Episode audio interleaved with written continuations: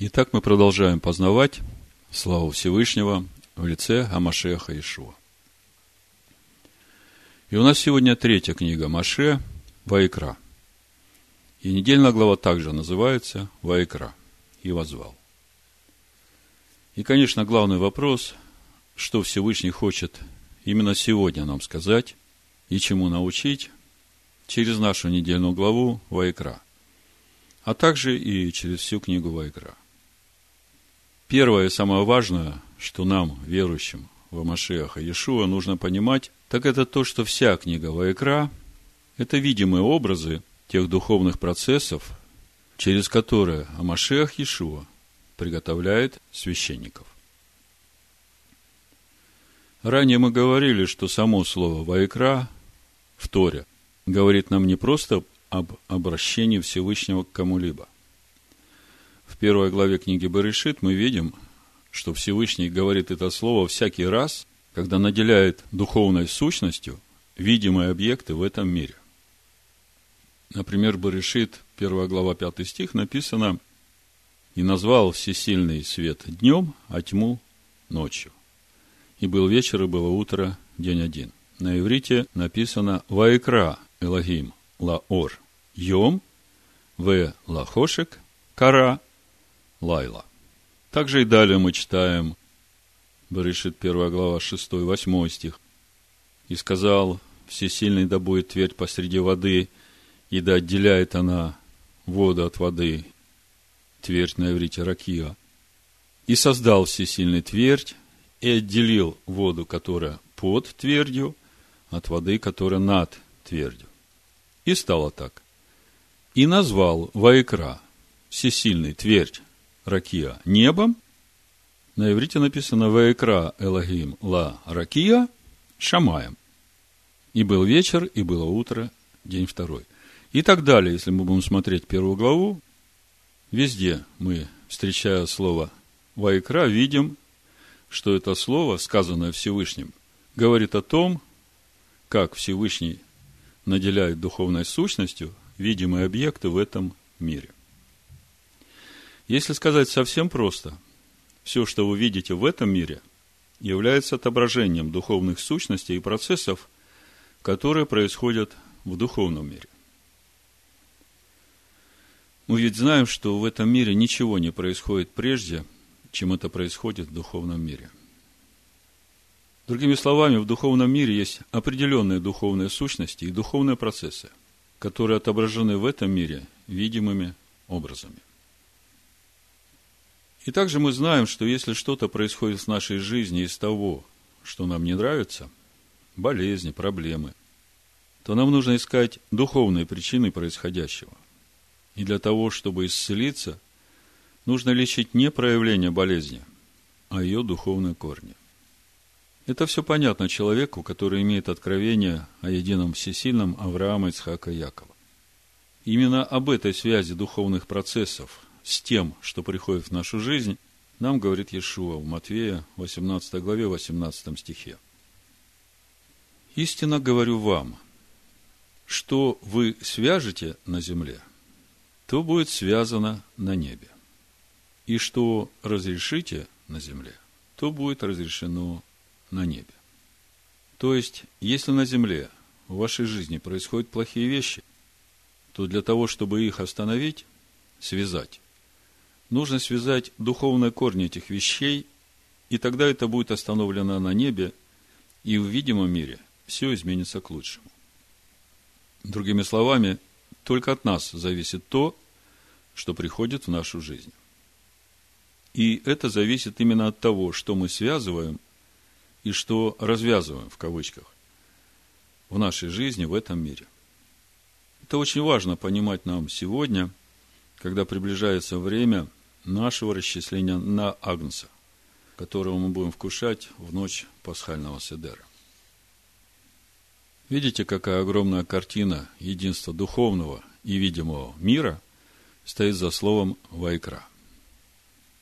И, как мы знаем, вся книга Вайкра посвящена приготовлению священников к служению в скине.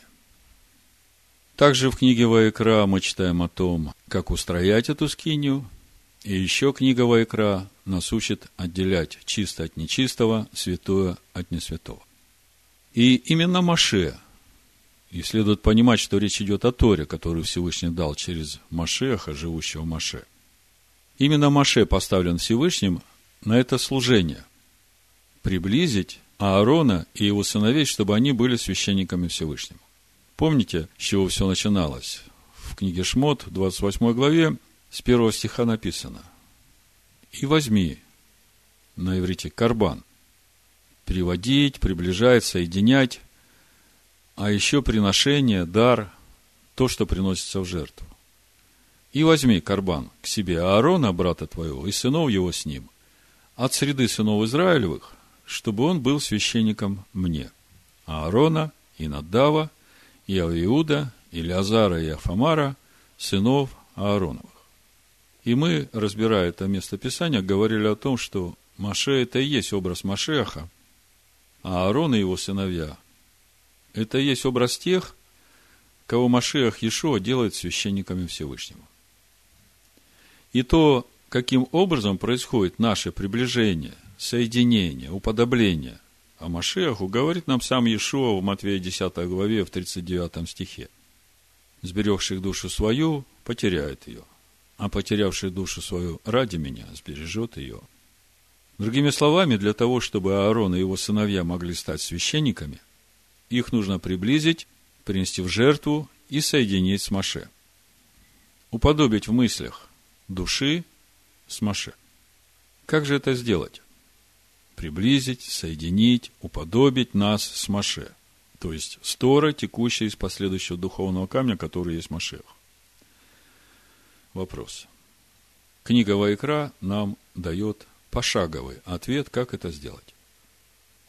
Другими словами, после всего сказанного, вы должны четко понимать, что вся книга Вайкра – это руководство о том, как стать священником тем, кого Всевышний призвал в Хамашеях Иешуа быть священниками. И как мы видим, все начинается с того, чтобы нам принести свою душу в жертву всесожжения Всевышнему. Начнем читать нашу недельную главу Вайкра, первая глава, с первого стиха буду читать по девятый, но буду разбавлять комментариями, чтобы вам не так тяжело было это все пережевывать. «И возвал Адонай к Маше, Вайкра и сказал ему из скини собрания, говоря, «Объяви сынам Израилевым и скажи им, когда кто из вас?» В Торе стоит слово «Адам». И это значит, что книга Вайкра относится к каждому потомку Адама. И как мы видим дальше, при условии, что он сам этого захочет. Написано «Адам ки якрив». Адам, который хочет принести жертву Адонаю, то если из скота, приносите жертву вашу из скота крупного и мелкого. Думаю, вы понимаете, что все эти домашние животные – это образы человеческой души. Поэтому переживания типа «птичку жалко» здесь совсем неуместные. Все очень серьезно и очень важно. Если жертва его есть всесожжение из крупного скота – Пусть принесет ее мужского пола, без порока. Пусть приведет ее к дверям скини собрания, чтобы приобрести ему благоволение пред Адонаем. И возложит руку свою на голову жертвы всесожжения. Возложение руки на голову жертвы мы это будем часто встречать в книге Вайкра при принесении жертв, в том числе и за грех.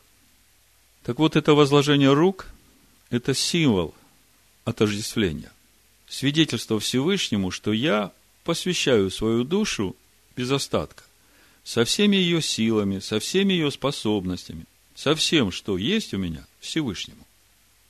И дальше написано, и приобретет он благоволение в очищение грехов его. Вот зачем нужна жертва всесожжения. Приобрести благоволение Всевышнего на очищение наших душ от греха. И именно с этого начинается наш процесс приготовления нас священники. Начало нашего уподобления Амашеху. Потому что очищение от греха происходит через обновление природы нашей души по образу и подобию Сына Всевышнего. Вы ведь видите, здесь речь не идет о жертве за грех, как мы привыкли думать, что наше очищение от греха происходит через жертву за грех. Жертва за грех – это то, что покрывает наш грех при нашем раскаянии. Но всякий раз с жертвой за грех приносится жертва всесожжения. И вот именно здесь мы обретаем благоволение Всевышнего на очищение нас от греха. Мы как-то недавно совсем очень подробно говорили о том, каким образом мы очищаемся от греха. Именно тем, что меняется наша внутренняя природа, мысли нашей души. Когда туда входит Слово Всевышнего, мы уже думаем по-другому, мы уже говорим по-другому, мы уже поступаем по-другому. И вот через это происходит очищение от греха. Дальше написано. «И заколят тельца пред Адонаем. Сыны же Аароновы, священники, принесут кровь и покропят кровью со всех сторон на жертвенник, который у входа скини собрания». Заметьте, очень важно. Закалывает жертву всесожжения пред Адонаем тот, кто ее принес. Окропят кровью на жертвенник всесожжения сыны Аарона. Здесь мы видим пример единства в служении Всевышнему нашего внешнего человека и нашего внутреннего, рожденного свыше человека, который является тем священником, служителем в нашем внутреннем храме, который предстоит пред Всевышним. Раньше мы часто задавались вопросом, а чтобы мне обрезать свое сердце от того, что не угодно Всевышнему, как много мне нужно самому отрезать? Может быть, я просто надрежу а Всевышний уж сам будет отрезать. Но здесь мы видим, что обрезает сам внешний человек, то есть наша человеческая душа. И делает он это самостоятельно, сознательно, бескомпромиссно, берет нож и отрезает. А внутренний твой священник приносит кровь, то есть силу твоей души, и кропит на жертвенник со всех сторон – а жертвенник – это и есть стойка казни, на которой умираем мы ради Машеха, чтобы жить для него. Дальше читаем. «И снимет кожу жертвы всесожжения». Думал, что значит снимет кожу жертвы всесожжения? И тут, э, именно в то время, когда я над этим думал, приходит письмо с вопросом от сестры Тамары из Молдавии. Она спрашивает, а не о тех ли одеждах кожаных идет речь, которые Всевышний сделал Адаму, когда тот, после того, как согрешил, увидел, что он наг. Благодарение Всевышнему.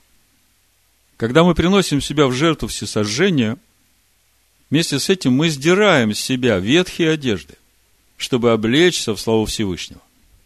Дальше читаем. «И рассечет его на части, и опять мы видим, что все это делает сам человек, принесший жертву всесожжения. Сыны же Ааронову, священники, положат на жертвенник огонь и на огне разложат дрова. Вот здесь очень важное для нас. Наш внутренний духовный человек, священник, которого взращивает в нас Всевышний в Амашехе Иешуа, должен заботиться о том, чтобы на жертвеннике всегда горел огонь, и чтобы всегда были дрова, чтобы положить на этот огонь. Проповедь я так и назвал. Священники положат на жертвенник огонь. Последние две недели лично для меня были очень напряженными, поскольку нужно было принимать важные решения о том, как двигаться дальше. Что делать с помещением для собраний, которое стоит больших денег?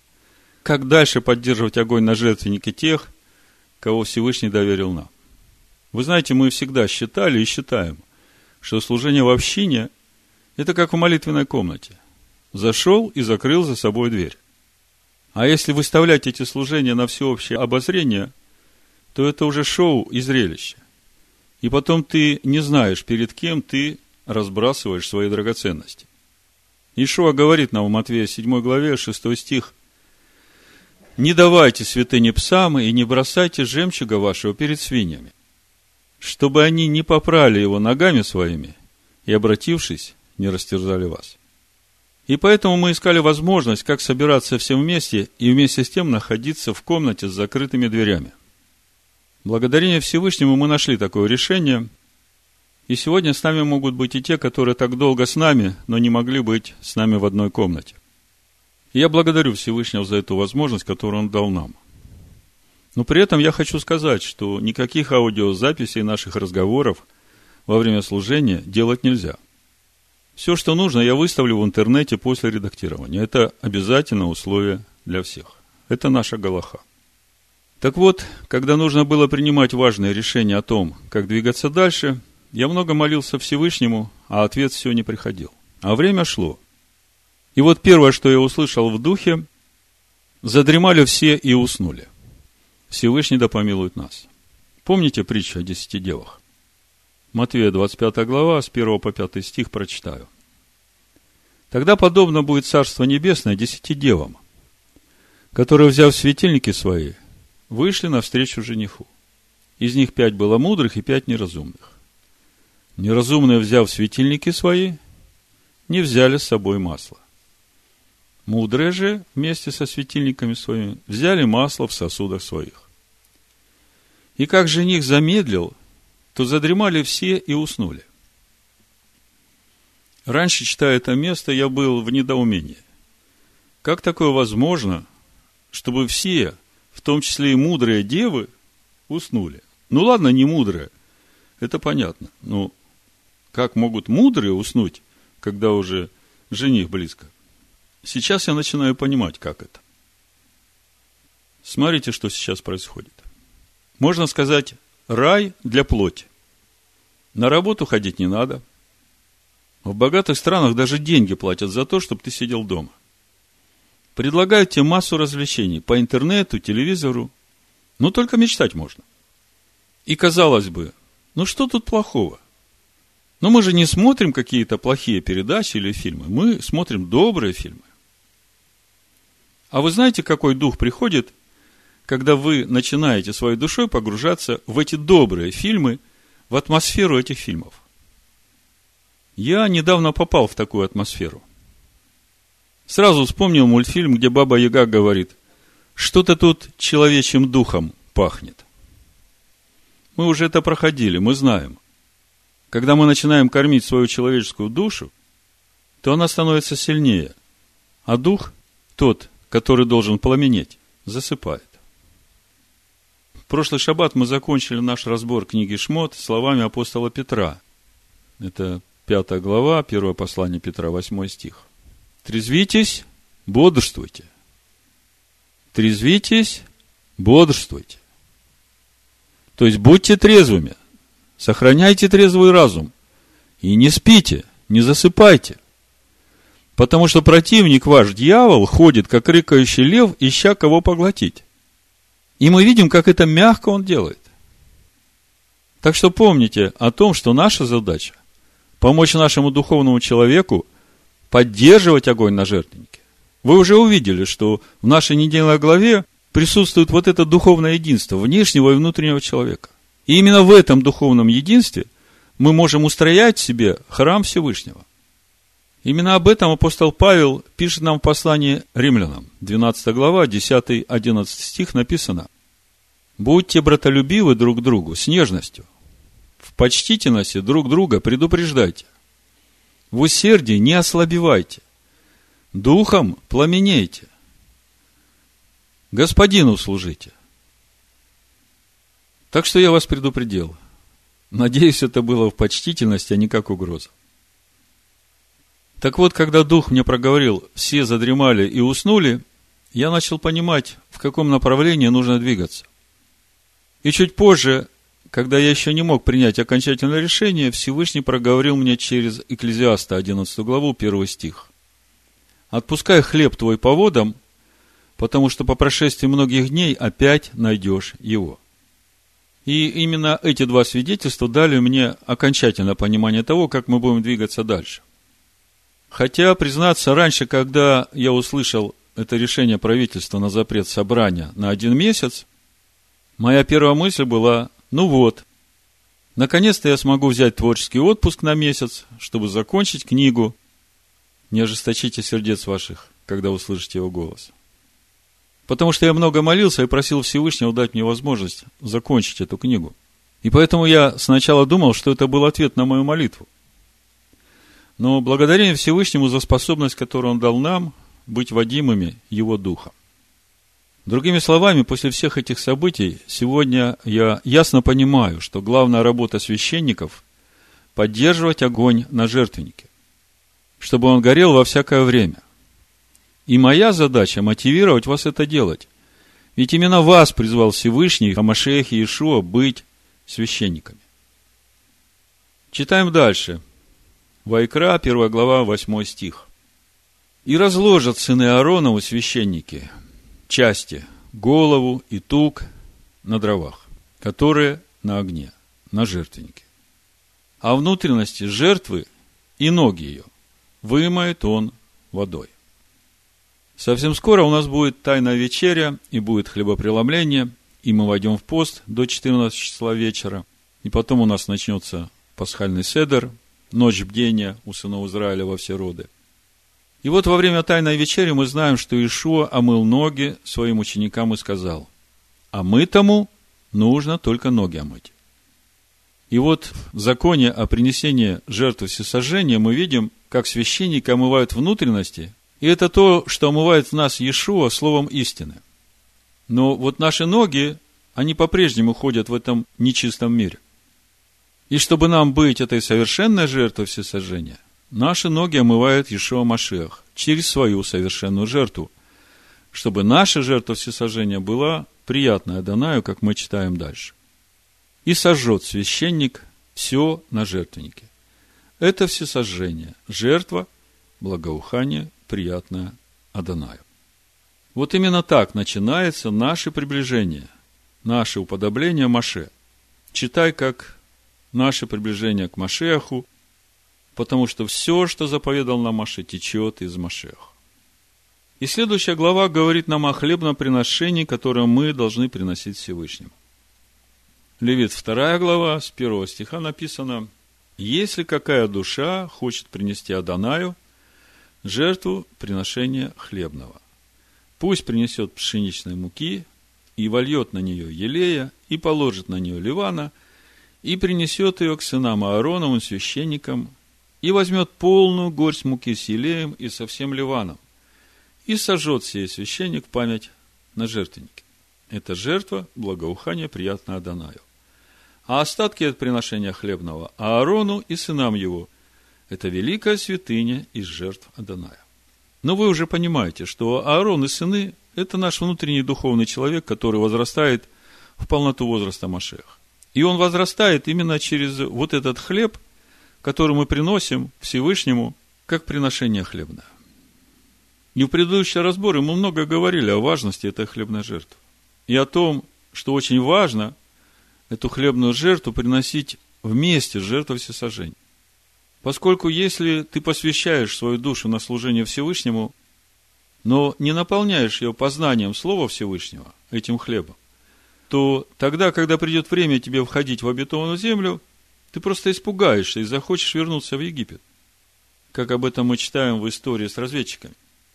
И как мы знаем, именно после истории с грехом разведчиков, сразу в следующей главе, тогда Всевышний сказал, что когда войдете в обетованную землю, то обязательно вместе с жертвой всесожжения приносите и хлебную жертву с елеем, и еще и вино. То есть, это говорит не только о нашем познании слова, но и о премудрости, которую мы принимаем вместе с этим познанием, и о плодах Духа, которыми мы должны свидетельствовать о своей новой природе. Вот я прочитаю книга Бамидбар, числа 15 глава, с 1 по 5 стих, и здесь все это можно увидеть. Это как раз глава, которая идет сразу после греха разведчиков. И сказала Данай Маше, говоря – объяви сынам Израилевым и скажи им, когда вы войдете в землю вашего жительства, которую я даю вам, и будете приносить жертву Адонаю, всесожжение или жертву заколаемую от волов или овец во исполнение обета, или по усердию, или в праздники ваши, дабы сделать приятное благоухание Адонаю, тогда приносящий жертву свою Адонаю должен принести в приношение от хлеба десятую часть эфы пшеничной муки, смешанной с четвертью частью гина елея, и вина для возлияния приносить четвертую часть гина при всесожжении и при заколаемой жертве на каждого агнца. Ну вот здесь это все видно. То есть вместе с жертвой всесожжения нужно приносить хлебную жертву, а хлебная жертва с елеем, лаваном и еще возлияние вина. Вы должны понимать, что всякий раз, когда мы читаем о вине, речь идет о плодах виноградной лозы, а плоды виноградной лозы – это как раз и есть то обновление нашего духа, плоды духа, которыми мы свидетельствуем о нашей новой природе. Дальше в нашей недельной главе идет описание порядка принесения мирной жертвы, жертвы за грех, жертвы повинности. И заканчивается наша глава описанием того, как человек согрешает против другого человека и тем самым делает преступление против Адоная. Прочитаю Левит 6 глава с 1 по 7 стих. «И сказал Адонай Маше, говоря, если кто согрешит и сделает преступление пред Адонаем, и запрется пред ближним своим в том, что ему поручено, или у него положено, или им похищено, или обманет ближнего своего, или найдет потерянное и запрется в том, и поклянется ложно в чем-нибудь, что люди делают и тем грешат, то, согрешив и сделавшись виновным, он должен возвратить похищенное, что похитил, и отнятое, что отнял, или порученное, что ему поручено, или потеряно, что он нашел, и если он в чем поклялся ложно, то должен отдать сполна и приложить к тому пятую долю, и отдать тому, кому принадлежит, в день приношения жертвы повинности. И за вину свою пусть принесет Адонаю к священнику в жертву повинности из стада овец овна без порока, по оценке твоей. И очистит его священник перед Адонаем, и прощено будет ему, что бы он ни сделал, все, в чем он сделался виновным. Другими словами, если человек что-то украл, или отнял, или утаил, или нашел потерянное, или поклялся ложно, то должен возвратить присвоенное и приложить к этому одну пятую часть.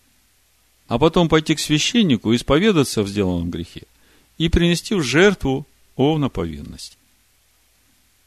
Итак, давайте попробуем сформулировать то самое главное, что Всевышний хочет нам сказать сегодня через нашу недельную главу Вайкра, а значит и через всю книгу Вайкра. Помните, с чего мы начали? Мы говорили о том, что только от нас зависит то, что приходит в нашу жизнь. И это зависит именно от того, что мы связываем и что развязываем при жизни в этом мире. И вот сегодняшняя наша недельная глава да и вся книга Вайкра дана нам именно для того, чтобы мы могли связать на земле то, что не угодно Всевышнему, и развязать то, что угодно небесам. Всевышний да благословит нас на этом пути в имени Амашеха Ишуа. Аминь.